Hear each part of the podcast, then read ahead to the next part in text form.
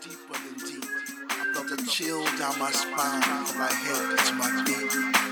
First time I met House, I knew our love would last forever because that night she blew my mind with a sign.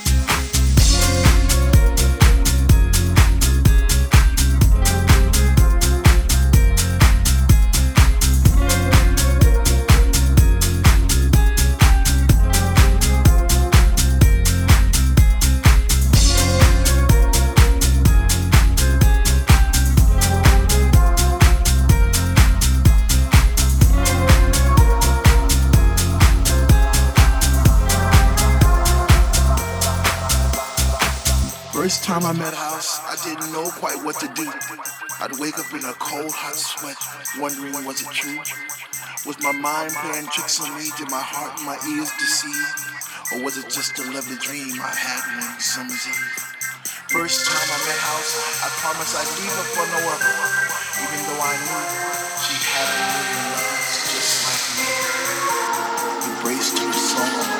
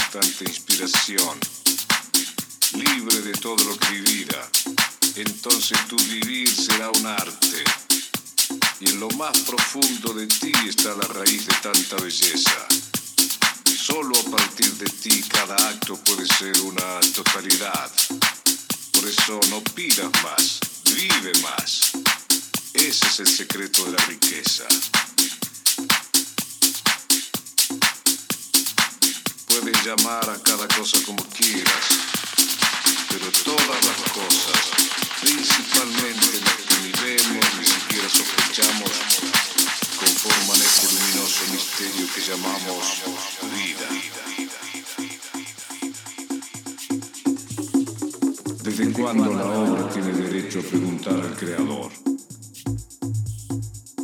Levántate y anda.